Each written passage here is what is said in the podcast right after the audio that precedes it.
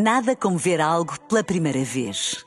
Porque às vezes, quando vemos e revemos, esquecemos-nos de como é bom descobrir o que é novo. Agora imagine que viu o mundo sempre como se fosse a primeira vez. Zais. Veja como se fosse a primeira vez. Na rádio, no digital, em podcast. Música para sentir, informação para decidir.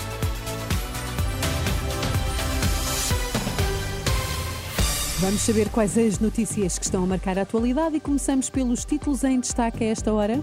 Boa noite. Pela primeira vez desfaz um empate técnico na sondagem das sondagens. Três pessoas ficaram feridas por intoxicação num prédio em Braga.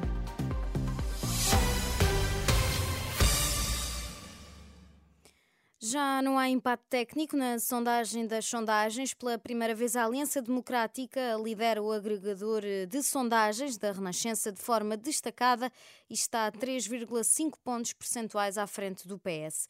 A mudança deve-se a uma sondagem da Universidade Católica divulgada esta noite e que dá a liderança à Aliança Democrática e coloca o PS a 5 pontos de distância, mas mostra ao mesmo tempo um aumento dos indecisos para 20% um em cada cinco eleitores ainda não sabe em quem vai votar. Os resultados da sondagem projetam ainda uma maioria de direita na Assembleia da República, mas sendo preciso o chega para uma maioria absoluta.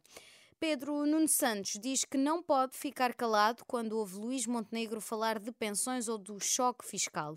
No comício em Santarém esta quarta-feira à noite, o líder do PS pediu desculpa por ter de falar do programa da Aliança Democrática e, pelo caminho, lançou críticas aos jornalistas. Susana Madureira Martins. Ao quarto dia de campanha oficial e com sondagens a darem o PS em desvantagem face à AD, Pedro Nuno Santos critica não só Luís Montenegro, mas também os jornalistas fizessem o favor de dizerem lá nas redações que nós gastamos 90% do nosso tempo a falar do que queremos para o país, não é a falar dos nossos adversários, como depois dizem nos comentários. É que depois editam, editam e os comentadores só veem a parte editada e pensam que nós só falamos dos nossos adversários. Sim, Pedro Nuno Santos falou das propostas do PS para o SNS, por exemplo, mas boa parte da intervenção em Santarém foi dedicada à AD trazem passos coelho para a campanha, lembram os cortes nas pensões, querem recuar na interrupção voluntária de gravidez e nos direitos das mulheres e estavam à espera que nós ficássemos calados. Não há como ficar calado, admite o líder socialista, que pede desculpa por ter de falar uma e outra vez das propostas de Luís Montenegro. Estamos a falar do setor financeiro, da banca, das seguradoras, da grande distribuição e do imobiliário. Eram estes setores que iam ganhar com a aventura fiscal que a direita quer trazer ao país. Não eram as pequenas e médias empresas, que ninguém se engane. Desculpem lá, falar um bocadinho no programa deles, que é mau. É mau. Desculpem lá. É mau e é caro. Não peçam que não falemos deles. A frase foi repetida uma e outra vez por Pedro Nuno Santos, que foi repetindo a ideia de desculpem, mas tem de ser. Susana Madureira Martins, que acompanhou o comício do PS em Santarém. Só esta quinta-feira é que o ativista climático que atacou Luís Montenegro vai ser presente a um juiz no Campos da Justiça, em Lisboa, para fixação, fixação aliás, das medidas de coação. Vai, contudo, ser autorizado a pernoitar em casa. O incidente deu-se ao final da manhã desta quarta, quando o líder da Aliança Democrática se preparava para visitar a Bolsa de Turismo de Lisboa e foi atingido com uma lata de tinta verde.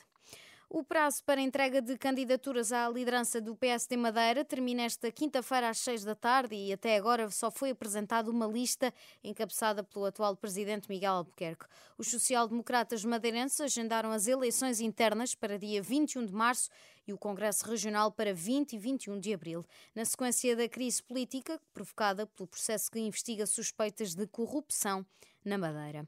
Três pessoas ficaram feridas devido a uma intoxicação num prédio que foi evacuado em Póvoa de Lanhoso, distrito de Braga. A informação foi confirmada à Renascença pelos bombeiros de Póvoa de Lanhoso. O alerta para uma fuga de gás foi dado pelas nove e meia da noite e os moradores do prédio foram retirados do local.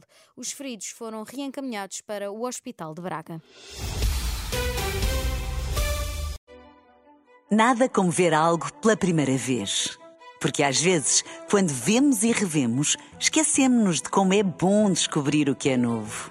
Agora imagine que viu o mundo sempre como se fosse a primeira vez. Zais. Veja como se fosse a primeira vez.